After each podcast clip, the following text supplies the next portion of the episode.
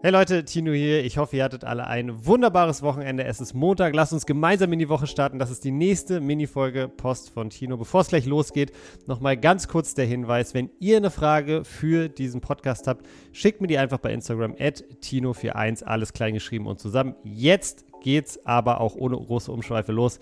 Viel Spaß mit der neuen Folge.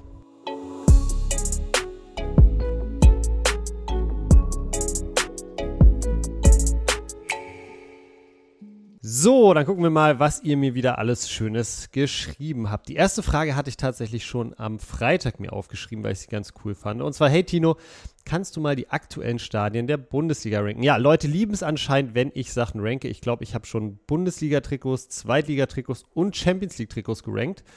Jetzt also die Bundesliga-Stadien. Auch da natürlich der Hinweis, ich kann nur Sachen ranken, die ich selber mal erlebt habe und von innen gesehen habe.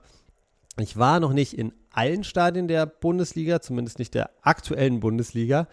Aber ich glaube, den Großteil habe ich schon von innen gesehen. Deshalb hier mein persönliches Ranking. Eine Sache, die ich auch dazu sagen will, ich werde auf keinen Fall jetzt hier irgendwie Sponsorennamen droppen. Ich weiß, dass die Stadien alle, fast alle zumindest einen Sponsorentitel irgendwie tragen. Ich gehe jetzt einfach mal mit der ja, traditionellen Bezeichnung und hoffe mal, dass ihr das versteht. Auf Platz 5 bei mir, kurz überlegen, ja, das Müngersdorfer Stadion in Köln. Ähm, relativ blöd hinzukommen, deshalb auch nur auf Platz 5, insbesondere mit äh, öffentlichen Verkehrsmitteln. Da gibt es so eine U-Bahn, glaube ich, die dahin fährt, heißt es, aber eigentlich ist es eine Straßenbahn. Und äh, die muss immer warten, wenn Leute links abbiegen. Zumindest war das das letzte Mal, als ich da war, so das hat einfach dazu geführt, dass wir wirklich 40 Minuten, glaube ich, für ein relativ kurzes Stück U-Bahn gebraucht haben. Das hat einfach echt genervt. Sobald wir dann aber irgendwie beim Stadion angekommen waren oder wenn man dort ist, mega, mega cool. Also viel Freifläche außenrum, Stadion selber geil, geile Stimmung, super Hymne und was ich auch immer so cool finde, in Köln kann man so geil nach den Spielen noch irgendwie in die Stadt gehen und was trinken. Es gibt so viele kleine, coole Kneipen, Bars, was weiß ich. Man kriegt überall Kölsch, was ich ja eh liebe, weil es einfach in so praktischen kleinen Gläsern kommt und man nie ein kaltes Bier in der Hand hat. Also mega, mega cool. Köln deshalb, so würde ich jetzt mal sagen, als Gesamtexperience Platz 5. Platz 4 für mich das Neckarstadion in Stuttgart. Auch ein richtig, richtig cooles Stadion. Wurde ja, glaube ich, auch richtig lange umgebaut. Da war meine Laufbahn außenrum. Die ist jetzt weg und dadurch ist das Stadion relativ flach, was ich ganz geil finde. Das ist so ein bisschen was Besonderes. Also die Tribünen sind praktisch nicht so ganz so steil wie in ganz modernen Stadien, sondern es flacht so unten raus ab. Und ich finde, dadurch hat man irgendwie einen geilen Blick über die Zuschauerränge, wenn man da drin ist. Das mag ich sehr, sehr gerne. Stimmung cool. Was ein bisschen abfuckt, ist dieser lange, lange Weg dahin. Ich glaube, ich weiß nicht, ob das nur so ist, wenn man irgendwie da als Auswärtsfan hinfährt, aber ich erinnere mich immer an ewige Fußmärsche da irgendwie vom Bahnhof zum Stadion.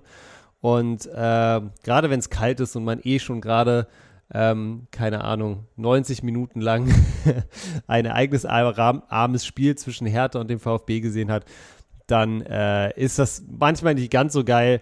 Aber ansonsten Stadion, Stimmung, richtig, richtig cool. Deshalb bei mir Platz 4. Platz 3 ist das Westfalenstadion in Dortmund. Hätten einige von euch vielleicht weiter vorne sogar noch vermutet. Ich finde es ein geiles Stadion. Die Stimmung kann auch richtig, richtig gut sein. Aber man muss auch sagen, sie kann richtig gut sein. Es heißt nicht, dass sie immer richtig gut ist gerade so ein mäßiges Bundesligaspiel gegen zum Beispiel Hertha BSC, ähm, ist es dann oft wie in anderen Stadien auch, dass es halt in der Kurve oder in der Tribüne heißt es ja, Südtribüne heißt ja, ein Stimmungskern gibt und ähm, ja, außenrum nicht immer alle mitmachen, das ist ganz normal.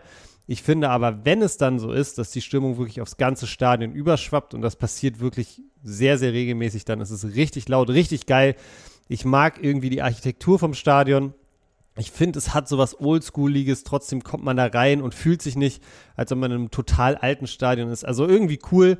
Ähm, und diese äh, Südtribüne ist natürlich auch einfach krass anzusehen. Also gerade im Gästeblock steht man ja mehr oder weniger gegenüber.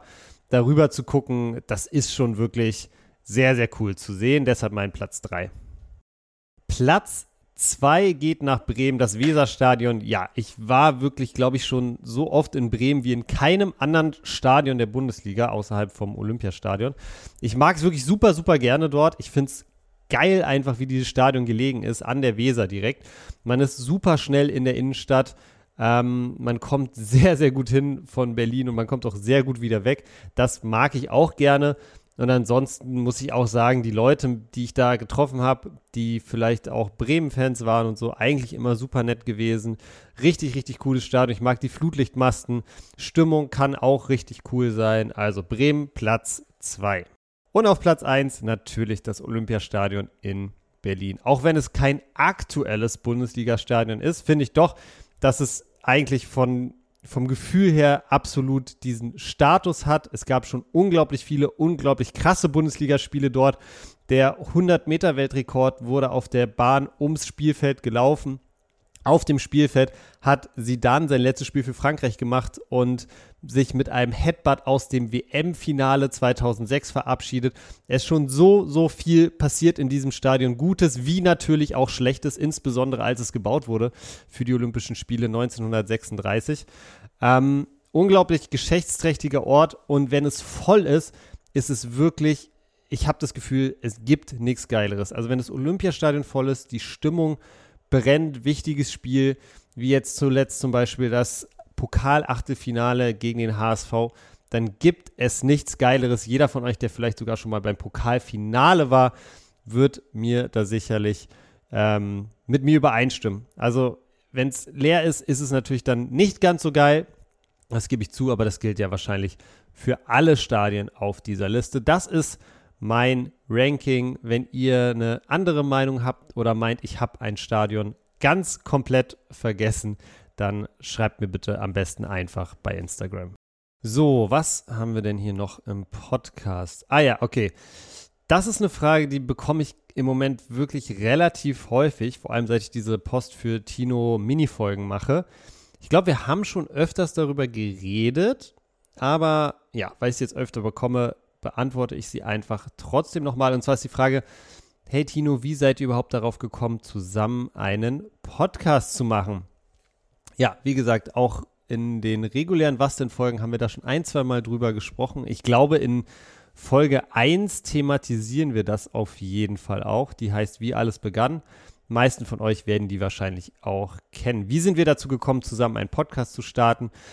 Es war auf jeden Fall über Umwege. Und zwar habe ich Eli kennengelernt zu meiner Zeit bei The Zone. Er war damals E-Sportler bei Hertha. Ich hatte das dann irgendwie auf dem Schirm, weil ich natürlich auch Hertha-Fan bin, fand immer schon, dass er einen sehr hohen Unterhaltungsfaktor hat und dementsprechend konnte ich ihn dann auch irgendwann glücklicherweise als Markenbotschafter für The Zone gewinnen. Und im Rahmen der Zusammenarbeit ähm, hat Eli dann irgendwann vorgeschlagen, dass wir mal drüber nachdenken, ob wir nicht einen Podcast starten wollten. Fand ich eine mega coole Idee zu dem Zeitpunkt. Äh, wir haben dann überlegt, wie könnte so ein Podcast aussehen, was ist der Inhalt und und und. Und dann sind wir allerdings erstmal zu dem Schluss gekommen, okay, wir haben da ein bisschen unterschiedliche Vorstellungen. Das passt nicht so ganz zusammen, zumindest auf der Ebene The Zone X Eli Podcast.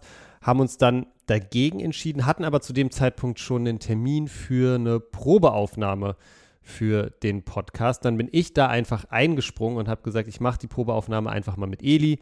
Dann, Eli, könnt ihr gucken, was ihr damit macht, ob Podcast überhaupt was ist, was dir Spaß macht. Die Aufnahme lief dann ganz gut. Eli fand es cool, ich fand es cool. Und ähm, ja, dann kam relativ unerwartet für mich, ehrlich gesagt, das Angebot von Eli, dass wir den Podcast doch einfach auch zusammen machen könnten. Und das habe ich dann natürlich danken angenommen und ähm, bereue es bis heute auch wirklich keinen Tag. Das ist so ein bisschen die Kurzversion der Geschichte. Ich glaube, wie gesagt, in Folge 1 von Was denn sprechen wir ein bisschen ausführlicher darüber. So Leute, und das soll es dann auch schon wieder gewesen sein mit dieser Minifolge Post von Tino. Morgen geht's weiter und morgen früh um 5 Uhr droppt wie immer, wie jeden Dienstag, die neue Folge. Tino und Lukas reden über Fußball. Also, wenn ihr morgen früh aufwacht und noch keine neue Folge Post von Tino da ist, dann auf jeden Fall das abchecken. Lohnt sich reinzuhören. Wir hören uns morgen, Leute. Haut rein.